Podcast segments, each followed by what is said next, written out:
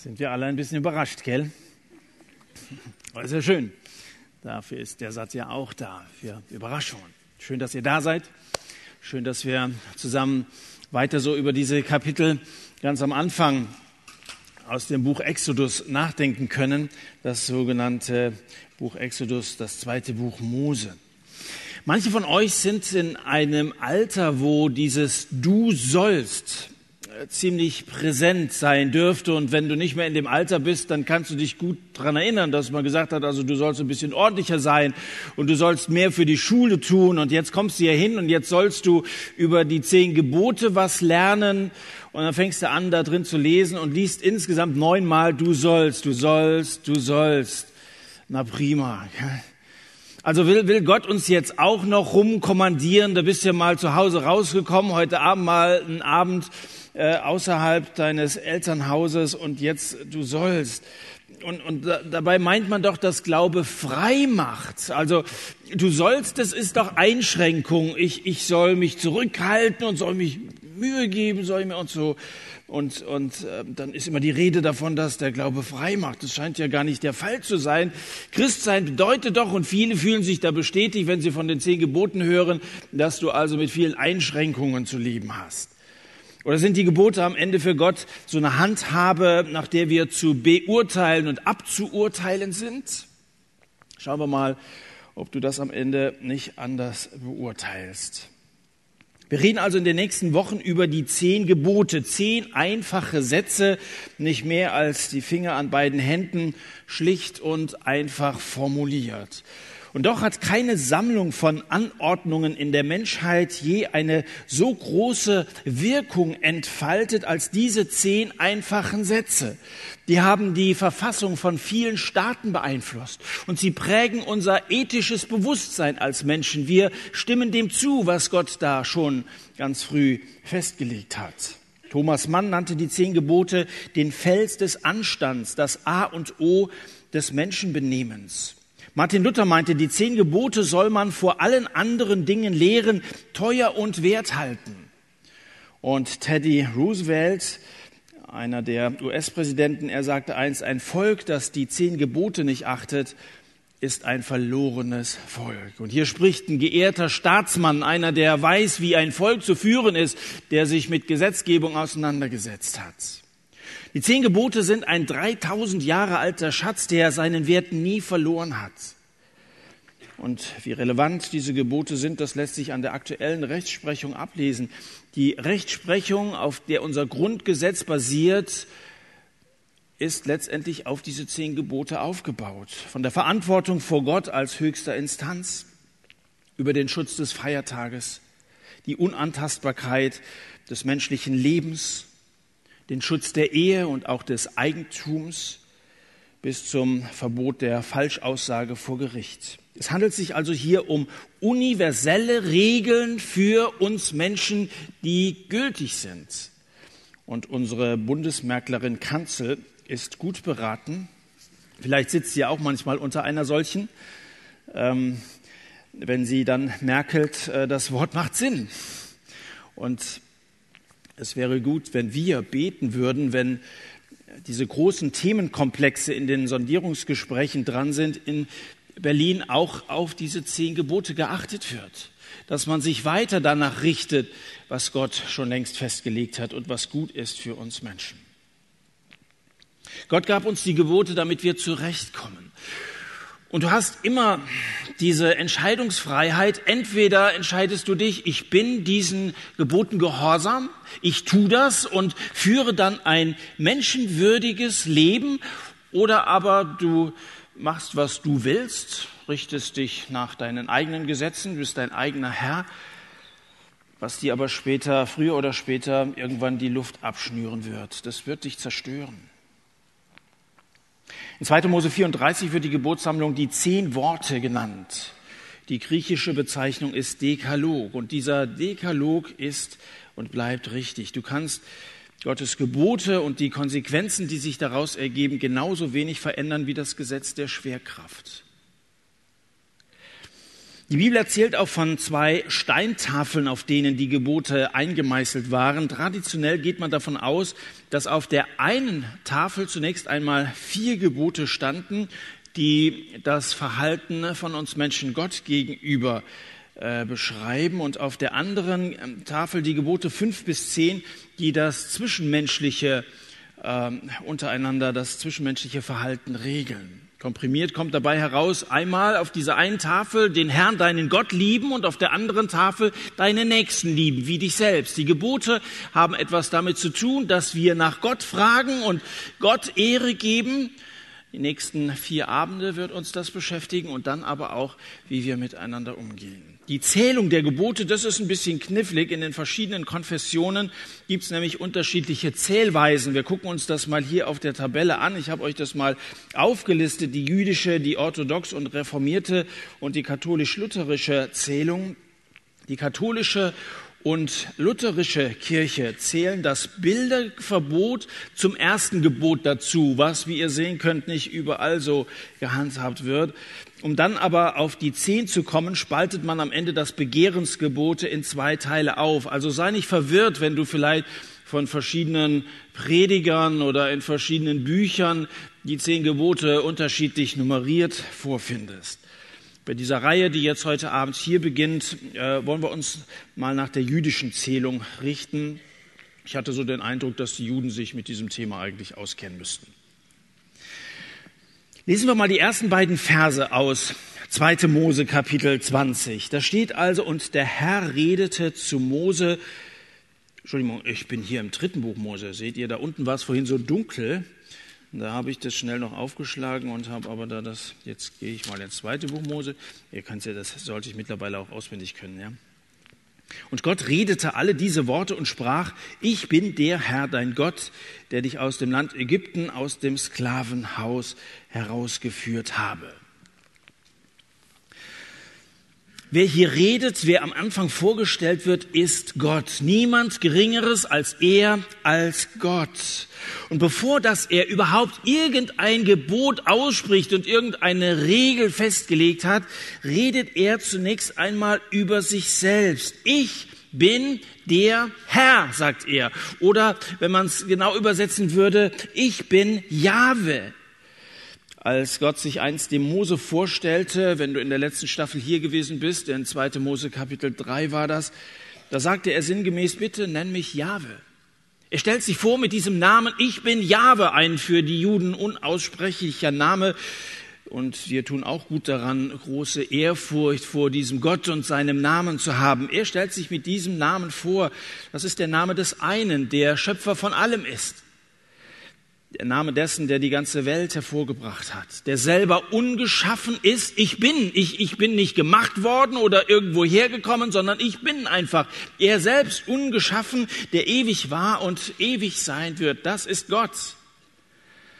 Aber er sagt eben nicht nur, ich bin Jahwe, der eine Gott, sondern er sagt, ich bin Jahwe, dein Gott. Ich bin dein. Bevor er irgendetwas fordert, gibt er sich selbst. Er beugt sich sozusagen zu uns herab und sagt, ich bin dein Gott, ich will für dich da sein, ich will zu dir gehören, will was mit dir zu tun haben. Ich bin dein Gott.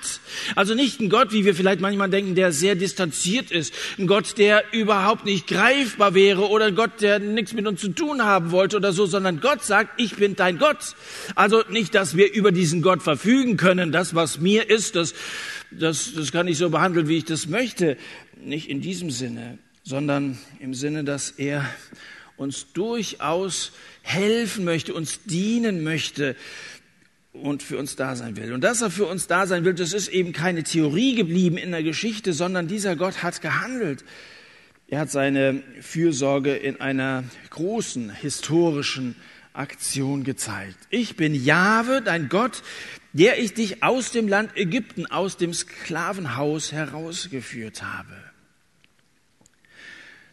Bevor du vorschnell schließt, Gott wolle sein Volk mit den zehn Geboten einengen, bedenke, dass er dieses Volk befreit hat, bevor er ihnen die Gebote gegeben hat. Wie gesagt, du denkst bei 2. Mose 20, Gott will uns einschränken. Nein, er sagt, ich habe euch befreit. Mit anderen Worten, das Gegenteil ist der Fall. Die sind ja generationenlang Sklaven gewesen. Die mussten für die ägyptische Oberschicht schuften, hatten in der senkenden Hitze Ziegel gebrannt, Vorratshäuser für den Pharao bauen müssen. Von den Aufsehern wurden sie geschlagen und erniedrigt. Die haben gelitten. Die haben gestöhnt.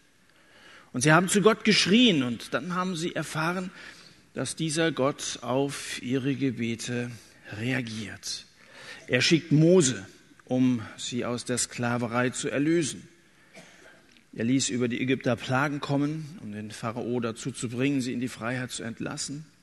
Und unter Moses Führung führt Gott sie in die Freiheit aus Ägypten heraus, teilt vor ihnen das Rote Meer, welch eine Aktion, wahrscheinlich der Höhepunkt in diesem Buch Genesis, dem zweiten Buch Mose, dass Gott den Weg frei macht. Wir machen den Weg frei.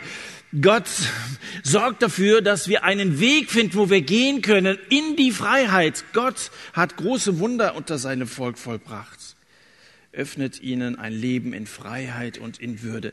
Der Gott, der sich hier vorstellt in den ersten Worten der zehn Gebote, in der Einleitung, der Präambel sozusagen zu dieser Gesetzesauflistung, dieser Gott ist ein Gott, der unsere Freiheit will und sich dafür einsetzt. Gott setzt sich für deine Freiheit ein. Vor den Geboten steht die Befreiung. Vor dem Nein zu anderen Göttern, zu Totschlag, zu Ehebruch und so weiter steht Gottes großes Ja zu uns Menschen.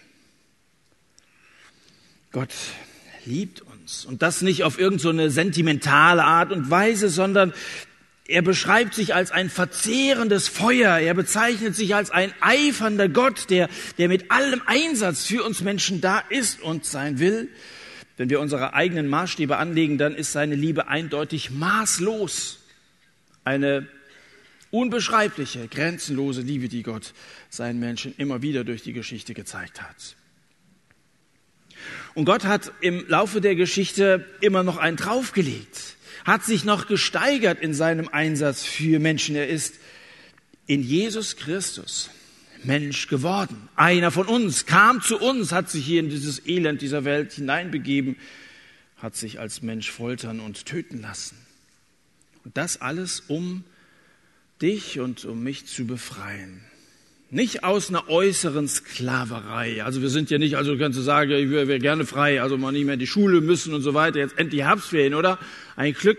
Also wäre doch schön, wenn, wenn Gott kommen würde und uns mal frei machen würde von all diesen Zwängen, in denen wir da ständig Schulpflicht, das ist die, die Kleinsten müssen schon nicht Gott kam nicht um dich aus irgendwelcher äußeren Sklaverei. Du kannst froh sein, dass du zur Schule und dass du Bildung, die, die Politik setzt sich für Bildung ein, das ist gut.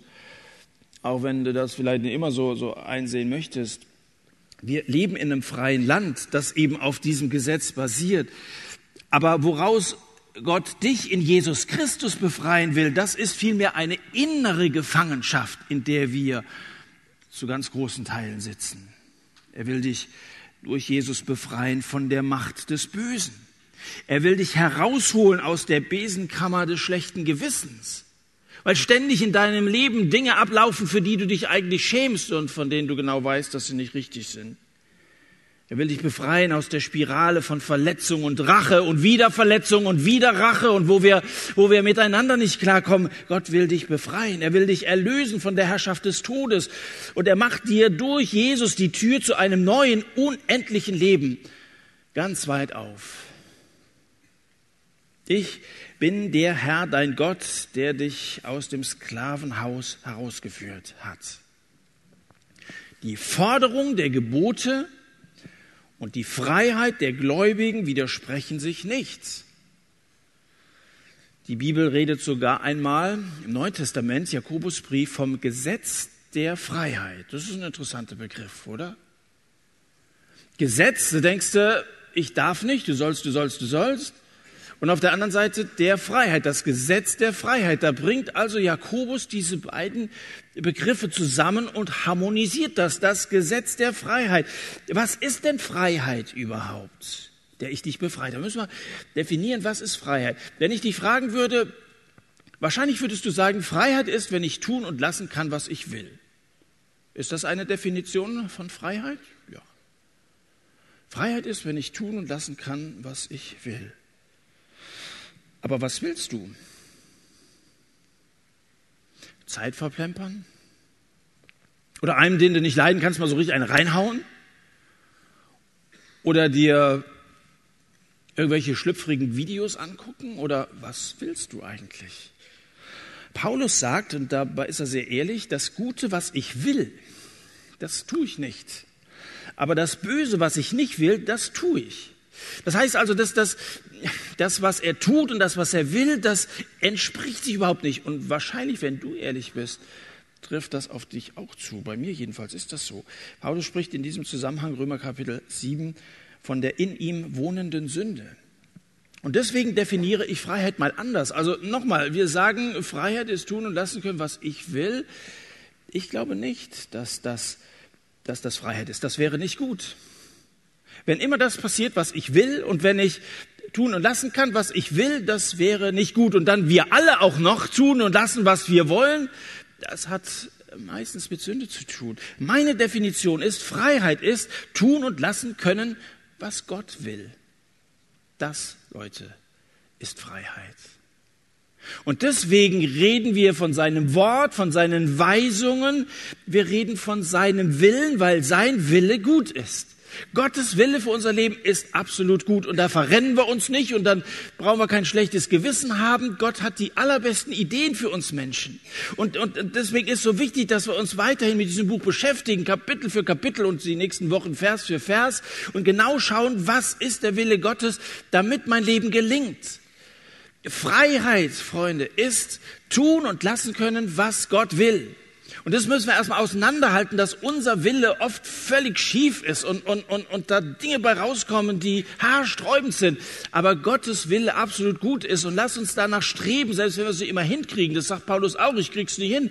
Aber danach streben, dass wir den Willen Gottes erfahren, dass wir es anwenden und zumindest mit Gottes Hilfe schreckenweise sein Wort dann auch umsetzen und ausleben.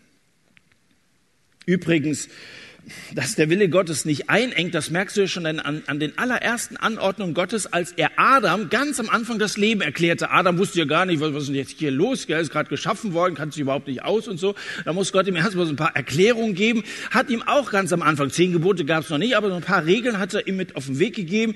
Er hat ihm geboten, sich fortzupflanzen, 1. Mose 1, zu essen, Kapitel 2 und am siebten Tag zu ruhen, Kapitel 3. Das ist doch ein Segen, oder? Also mein Gott gebietet mir, Sex zu haben, zu essen und zu relaxen. Was hat dein Gott zu gebieten? Also kannst du mal vergleichen mit irgendwelchen anderen Religionen, was, was so, so andere zu bieten haben. In so einem altbabylonischen Schöpfungsmythos, da erschuf der Gott Marduk die Menschen als Sklaven für die Götter, damit sich die Götter ausruhen könnten. Götter legen sich zurück, haben sich Menschen geschaffen, sind ein bisschen kleiner, ein bisschen minderwertiger und so, und die dienen den Göttern. In Genesis, also im ersten Buch Mose, was wir eben gesehen haben, da erschafft Jahwe die Menschen nach seinem eigenen Bild und gebietet ihnen dann, sich auszuruhen. Nicht Gott, ja, Gott hat auch am siebten Tag gut und entsprechend in seinem Bild, auch der Mensch soll ruhen. Also mir persönlich ist Jahwe lieber als Marduk. Die vielen Gebote Gottes, sogar die strengen Gebote, die wir dann auch so im weiteren Verlauf des, des, des zweiten Buches, dritten Buches Mose finden, sind alle dazu gedacht, sein, Gott, sein Volk zu segnen. Als zweites würde ich gerne das Ganze mal ähm, umformulieren. Äh, das war so der erste Punkt. Also ich bin der Herr mein Gott. Jakob, wenn wir das mal weitermachen, Tabelle haben wir lang genug gesehen. Ähm, so stellt sich Gott vor. Ich bin der Herr, mein Gott. Wenn wir es jetzt mal, diese Einleitung in die zehn Gebote aus unserer Sicht formulieren, dann klingt das ja, du bist der Herr, mein Gott. Das wäre ja die entsprechende Antwort von Seiten der Menschen. Der Bund am Sinai, also hier bei der Gesetzgebung, war die Hochzeit zwischen Jahwe und Israel, bei denen sie sich jeweils die Treue gelobten. Aber schon in den Flitterwochen hüpften die, hüpften die Israeliten mit einem anderen ins Bett. Es hat nicht lange gedauert. Hier sagt Gott, ich bin dein Gott. Und das Volk, das hat uns David letzte Woche gesagt, die stehen treu da. Wir wollen tun, was der Herr uns sagt. Sie versprechen sich gegenseitig die Treue. Und wie das bei mancher Ehe ist, es hält einige Monate, vielleicht sogar einige Jahre, aber dann irgendwie geht einer fremd und damit ist diese Ehe besiegelt. So ist es leider auch hier gewesen. Ist ja kein ist ja kein Buch, was jetzt gerade auf der Frankfurter Buchmesse rauskommt, ist, wo ich das Ende noch nicht verraten dürfte, wie das Ganze weitergeht. Das klingt ja hier im ersten Moment sehr gut. Da, da stellt sich Gott zu seinem Volk und die Israeliten sagen, jawohl, wir wollen und so. Wäre ein schönes Happy End, aber wie ihr seht, es kommt noch einiges in der Bibel. Wir sind immer noch ziemlich am Anfang es ist nicht so gut ausgegangen, so gut weitergegangen, zumindest äh, letztendlich in Jesus ist es ja wohl gut ausgegangen. Aber vielleicht kannst du dich mit diesem Volk auch ganz gut identifizieren, wenn es dir nämlich in der sattfreien Zeit so ging, dass du dir von einem halben Jahr oder gut einem halben Jahr vorgenommen hast, mit Gott zu leben und dann auch den Sommer über das durchzuziehen und Glauben zu, zu wagen und, und auch anderen gegenüber davon freimütig zu erzählen. Aber musst jetzt rückblickend feststellen, sehr viel ist nicht aus diesen Vorsätzen geworden. Ich bin untreu geworden, habe mir viel vorgenommen, habe auch großmündig vielleicht mal hier vorne auf der Bühne gestanden, davon erzählt, aber wenn ich dann bedenke, was alles gewesen ist, ich schäme mich ein wenig. So ist es bei diesem Volk ähnlich gewesen. Sie haben es nicht durchgehalten. Im fünften Jahrhundert vor Christus heißt es bei Jeremia einmal, Jeremia Kapitel 3, Vers 21, man hört ein klägliches Heulen und Weinen der Israeliten auf den Höhen, weil sie übel getan haben und den Herrn, ihren Gott, verlassen und vergessen haben. Kehrt zurück, ihr abtrünnigen Kinder, so will ich euch heilen von eurem Ungehorsam. Und dann heißt es, siehe, wir kommen zu dir, denn du bist der Herr, unser Gott. Unser zweiter Punkt. Kehrt zurück und sie sagen, du bist der Herr, unser Gott. Gott, der die Israeliten einst aus der Sklaverei befreit hat. Er hat Wunder getan und alles, alle Voraussetzungen dafür geschaffen, dass sie in Freiheit leben können. Aber es war leichter, das millionenköpfige Volk aus Ägypten zu bringen, als Ägypten aus ihren Köpfen. Die haben sich ständig zurückerinnert und sehnten sich sogar auf der ersten Wegstrecke durch die Wüste zurück nach Ägypten zu gehen, schon in Kapitel 16. Kaum hatten sie die Reise angetreten, bestand schon die Gefahr des Abfalls. Und hier am Sinai, jetzt sind sie hier an einem Punkt angekommen. Gott war ihnen erschienen. Letzte Woche erinnerst dich, dieses Erdbeben wie so ein Vulkanausbruch da auf diesem Berg Sinai. Gott offenbart sich in seiner großen Macht. Die Israeliten stehen da und, und haben echte Ehrfurcht vor Gott, wie es angemessen ist. Und hier kann sich das Volk jetzt noch einmal entscheiden. Zurück nach Ägypten, Unfreiheit gewiss, die warteten nur darauf, dass die zurückkommen, dass sie ihre Sklaven wieder kriegen. Aber da weiß man wenigstens, was man hat. Da hatten sie zu essen, sehnten sich ja nach den Fleischtöpfen Ägyptens und so. Oder die andere Alternative dazu, weiter nach vorne, in die Freiheit, in die Zukunft, in ein ungewisses Land, in dem man sich nur an den Verheißungen Gottes festhalten kann.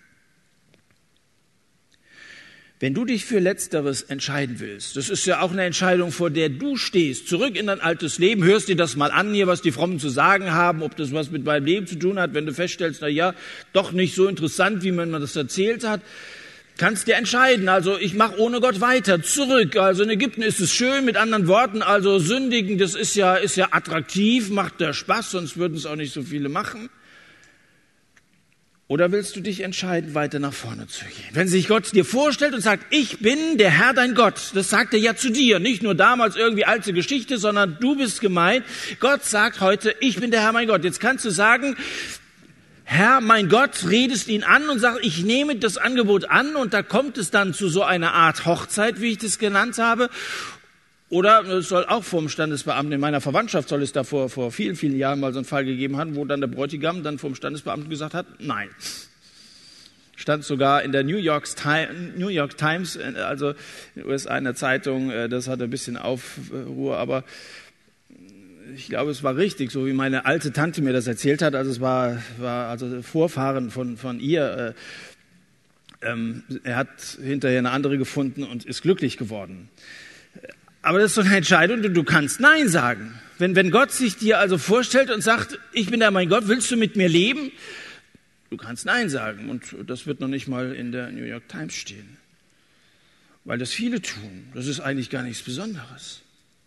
Aber wenn du dich anders entscheiden solltest und sagen solltest, also diese Botschaft trifft mich und ich merke, dass so wie ich gelebt habe ohne Gott mein Leben oder unbefriedigend ist, dann sag zu ihm, du bist der Herr mein Gott. Ich würde fast sagen, lass uns das doch mal zumindest mit denen, die es mit Überzeugung sagen, gemeinsam aufsagen, du bist der Herr mein Gott. Du kannst schweigen an dieser Stelle, aber du kannst auch mitsprechen. Ich lade euch ein zu sagen, du bist der Herr mein Gott.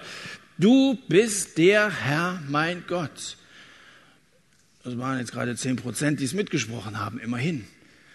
Aber ich kann dir nochmal die Gelegenheit geben, lass uns mal sagen, wenn du überzeugt bist davon, dass er der Herr und der Gott in deinem Leben sein soll, du musst es nicht mitsprechen, dann sag's einfach an dieser Stelle.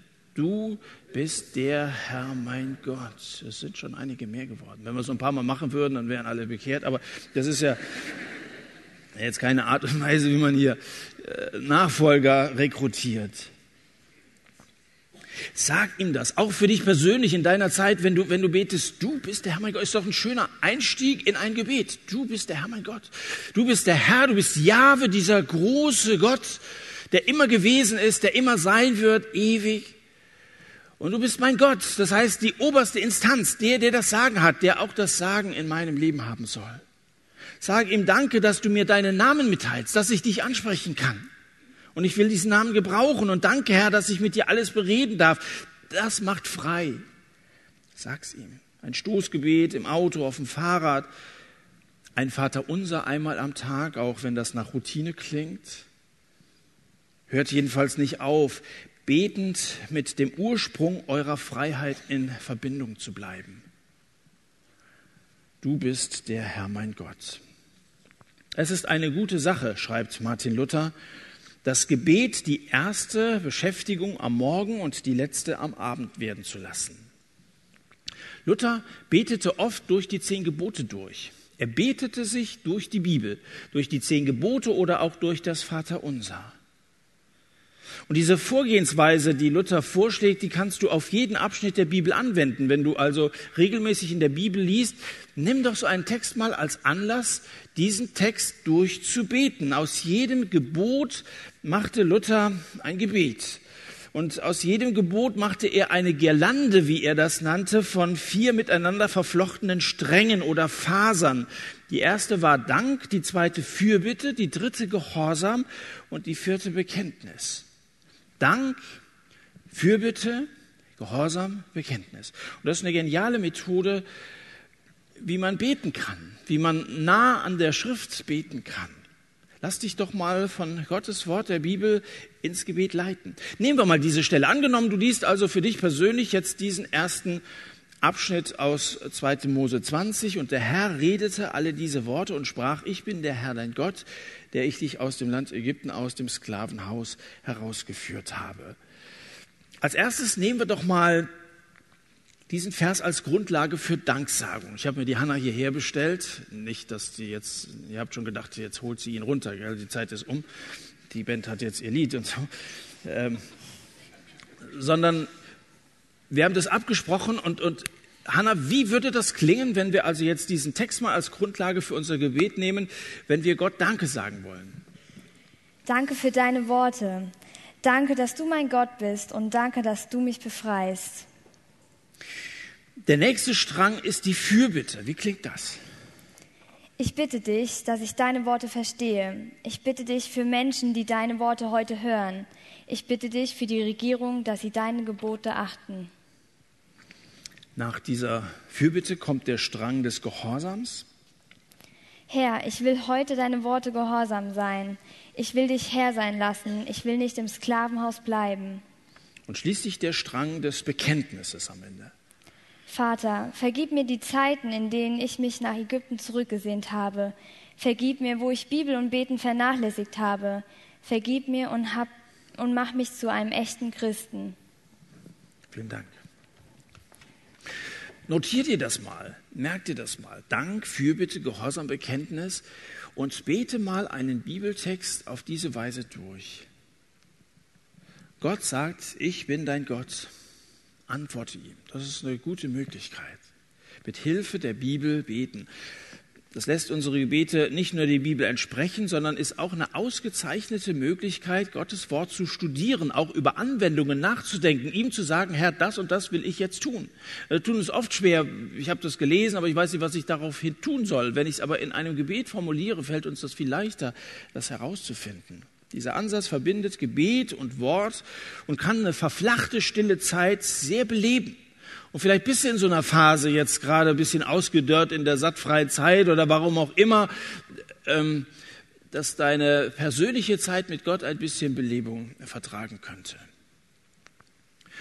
Und dann schließlich, also wir haben gehört, aus Gottes Perspektive, ich bin der Herr, mein Gott, aus unserer Perspektive, du bist der Herr, mein Gott. Und ein dritter Punkt, ich bleibe bei unserer Perspektive, den Satz können wir auch so aussprechen, er ist der Herr, mein Gott als Bekenntnis vor anderen, vor diesem Volk, vor Israel, ähm, will Gott sich zeigen, dem Volk selber, aber durch dieses Volk auch allen Menschen. Also das Volk Israel ist ein Zeugnis in der Welt für die Wirklichkeit Gottes. Sein Volk, auch das neutestamentliche Volk Gottes, repräsentiert diesen Gott. Und viele Christen tun sich unglaublich schwer damit, ihren Glauben in Worte zu fassen. Also vor anderen Christen geht das so am Sonntagabend wie hier, in Liedern erst recht, da ist es vorformuliert. Schwierig wird es am Montag draußen vor denen, die unseren Glauben nicht teilen. Um da nicht das Gesicht zu verlieren, halten wir den unteren Teil lieber geschlossen. Natürlich reden wir mit Menschen. Das ist auch nicht zu knapp. Also wir reden von, von Erlebnissen, jetzt so nach den Ferien, du wirst in die Schule, du wirst einiges zu erzählen haben, also noch liegen sie ja vor dir. Wir reden von Empfindungen, das, was uns, was uns beschäftigt, was uns fertig macht und so. Das ist auch wichtig und es ist gut, dass wir uns Sachen von der Seele reden. So schnell geht uns normalerweise der Stoff und die Farbe in unseren Gesprächen nicht aus. Aber woher nehmen wir die Farbe von Christus als dem Gekreuzigten zu reden? Du weißt, dass das ein Auftrag von uns Christen ist, ist uns allen bewusst, aber es fehlt uns oft der Mut und irgendwie die Farbe dazu. Fest steht, was uns bewegt, davon reden wir. Und wenn wir mal von uns wegschauen, wir sind oft sehr auf uns fixiert. Selbst in unseren Gebeten muss man darauf achten, da reden wir oft von uns selber. Aber wenn wir mal von uns weg, unseren Bedürfnissen weg zu Gott schauen und uns zunächst mal bewusst machen, er ist der Herr, mein Gott, dann werden wir, glaube ich, auch von ihm reden. Sprich doch mal davon mit anderen. Vielleicht fängst du mit Gläubigen an oder zumindest welche, die nicht ganz so gottlos sind. Aber dann wag dich auch mal ruhig an die heran, die Jesus völlig leugnen, mit dem nichts zu tun haben wollen und spricht davon, was Gottes Herz bewegt, was er getan hat, was er will, was ihn schmerzt, auch was ihn erfreut. Paulus muss so vom Leben, Leiden, Sterben und Aufstehen von Jesus gesprochen haben, dass es einem zu Herzen ging. Und denen, die er erreichte, ging es genauso. Lydia zum Beispiel. Hast du mal Apostelgeschichte 16 von dieser Frau gelesen? In Philippi? Die macht aus ihrer Lebenswende kein Geheimnis. Die ist und bleibt Purpurkrämerin, aber nicht Geheimniskrämerin. Die kommt zum Glauben an Jesus und fängt sofort an, mit allen aus ihrem Umfeld darüber zu reden, weil sie scheinbar gar nicht anders kann. Und in Lydias Wohn- und Geschäftsräumen, da entsteht und, und startet eine Bewegung des Evangeliums, die sich nach ganz Europa ausbreitet. Da fing es an. Das Europa, das wir letztendlich von dieser Botschaft von Jesus erreicht worden sind, hat im Haus einer Purpurkrämerin, die keine Geheimniskrämerin war, angefangen, weil sie davon geredet hat. Welche Gruppen treffen sich an deinem Tisch zum Gespräch? Solche Begegnungen können weitreichendste Folgen haben. Wenn dadurch jemand zum Nachdenken kommt, dann zum Glauben kommt und dann vielleicht so eine wird, der es wiederum anderen weitererzählt. Wir brauchen sprachfähige Christen, die wissen, an wen und warum sie glauben So ein Grund war diese Themenwoche, die wir letzten Monat hier durchgeführt haben, damit auch ihr, die ihr bereits Christen seid, einige Argumente habt und sprachfähig werdet und dass wir so vor, vor Fragen, wie wir uns hier vorgenommen haben, ich kann nicht glauben, weil nicht resignieren müssen. Und ihr merkt, da gibt es Antworten. Und ich hoffe, ihr habt euch das nicht nur angehört, sondern auch gemerkt und notiert und weitergedacht und das vertieft und vielleicht noch ausweiten und sagt, Markus, könnte da vielleicht noch einen erweiterten Vortrag überhalten oder so. Wäre doch gut. Oder sage deinem Freund doch einfach mal, dass du betest, dass du regelmäßig betest. Kann man ihm doch mal erzählen. Wart mal ab, was er, was er dazu sagt. Du kannst ihm auffordern, es mal selbst zu probieren. Sag ihm einfach, versuch's doch mal. Sag ihm, Gott hört mich, wenn ich zu ihm rede. Udo Fach, Programmdirektor beim Evangeliumsrundfunk in Wetzlar, habe den gerade vor zwei Wochen noch besucht. Er wurde durch den, der ihn zum Glauben gebracht hat, aufgefordert, einfach mal selbst zu beten. Probier's doch mal, hat er zu dem gesagt. Und dann erzählt Udo von, von seiner Motivation, als er das erste Gebet, das er jemals gesprochen hatte, äh, so formuliert hat, da dachte er sich, ich bitte Gott jetzt einfach mal, sich mir zu zeigen. Und wenn sich dann auf dieses Gebet nichts tut, dann kann ich den Christen sagen, alles Humbug, ich habe versucht, aber es hat nicht funktioniert. So. Und dann schreibt Udo Fach, Gott war gnädig genug, mir trotzdem eine Antwort zu geben. Nach dieser Bitte an Gott hatte ich einen rätselhaften, überwältigenden Eindruck. Es gibt Gott. Er ist da. Er sieht mich. Es war, als hätte mir jemand eine Binde von den Augen genommen. Und ich wüsste plötzlich auch, mein Leben ist in Gottes Augen nicht in Ordnung. Und ich wusste, die Bibel ist Gottes Buch. Fragen Sie mich nicht, wie es zu dieser Veränderung kam. Ich sehe es rückblickend so, Gott hat das bewirkt durch seinen Heiligen Geist. Ist das nicht ein schöner Anfang, wenn wir davon reden, dass wir beten, andere dazu animieren, es auch zu tun und Gott ihnen dann begegnet, weil Gott doch gesagt hat, wer mich sucht, von dem lasse ich mich finden. Der konnte das nicht erklären, wie es dazu gekommen ist, aber er hat diesen Gott kennengelernt und hat sich ihm ausgeliefert und sein ganzes Leben, auch seinen Beruf ihm zur Verfügung gestellt und sorgt über das Radio dafür, dass Tausende, wenn nicht Millionen Menschen das Evangelium von Jesus erfahren. Zu diesem letzten Punkt, und dann bin ich auch fast am Ende, gebe ich euch abschließend noch fünf kurze Tipps. Wenn du mit anderen reden willst, erstens, sei freundlich und gewinnend. Nicht da mit so einem langen Gesicht oder so, dann nimmt dir einer die frohe Botschaft nicht ab. Unser Blick ist voll und ganz da und schweift auch nicht irgendwo im Raum herum oder so. Sei freundlich und gewinnend und zwing dich mal dazu. Lächel mal angestrengt und du wirst sehen, der andere wird es auch tun. Der reagiert genauso wie dein Spiegel. Wenn du lächelst, lächelt der andere. So. Zweitens, rede einfach und verständlich. Also wir werden manchmal, wenn es dann um so Glaubensthemen geht, manchmal so unglaublich kompliziert. Du kennst ja das einfache Bibelwort, wer anderen eine Grube gräbt, fällt selbst hinein. Kann man das verstehen? Kann man verstehen. Kannst auch kompliziert sagen. Kannst du sagen, nach Aushebung einer Grube zum Zwecke der Schädigung anderer liegt auch für den Verursacher ein Hineinstürzen im Bereich der Möglichkeiten. Versteht kein Mensch, ist aber genau das Gleiche. Wir sind manchmal so unglaublich kompliziert. Also, zweiter Punkt, rede einfach, verständlich, nachvollziehbar. Das dritte, rede ehrlich und besonnen. Damit meine ich nicht zur Ehre Gottes lügen, weißt du? Von irgendwelchen Gebetserhörungen erzählen, die gar nicht so stattgefunden haben. Sei ehrlich und erzähl auch mal davon, was nicht so gut läuft in deinem Glaubensleben. Auch wenn ihr hier vorne steht, Zeugnisse gebt. Ich höre das schon ganz gerne, wenn auch Leute mal von ihrem Versagen berichten, aber dann die Gnade Gottes umso größer herausgestellt wird. Und außerdem ist dann der Abstand nicht so groß. Da denkst du nämlich immer, diese großen Glaubenshelden, was die alles, was die so erleben. Beispiel hat ja der David letzte Woche auch gebracht, so von wegen, die, die erleben Gott und spüren Gott und so weiter und ich empfinde das gar nicht so und dann stimmt das was, äh, stimmt was nicht mit mir oder so. Sei einfach ehrlich. Sei wirklich aufrichtig.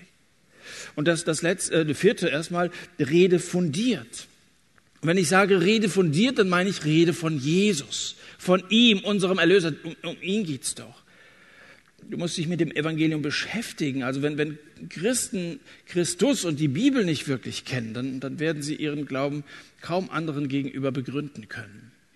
Lerne auch auf dem Gebiet. Nicht nur sonntagsabends, sondern setz dich hin, studier, lies gute Bücher über die Bibel, die Bibel selber und so, dass du einer wirst, der standhaft wird und fundiert lebt und fundiert argumentieren kann. Und dann schließlich fünftens, rechne natürlich mit dem Wirken Gottes und seines Heiligen Geistes. Bete auch für dein Gegenüber. Schließlich ist Gott es, der aus Ägypten herausführt. Ich fasse das Ganze nur noch zusammen. Gott sagt, ich bin der Herr, dein Gott. Er hat alles getan, um dich und mich aus dem Sklavenhaus zu führen und zu befreien.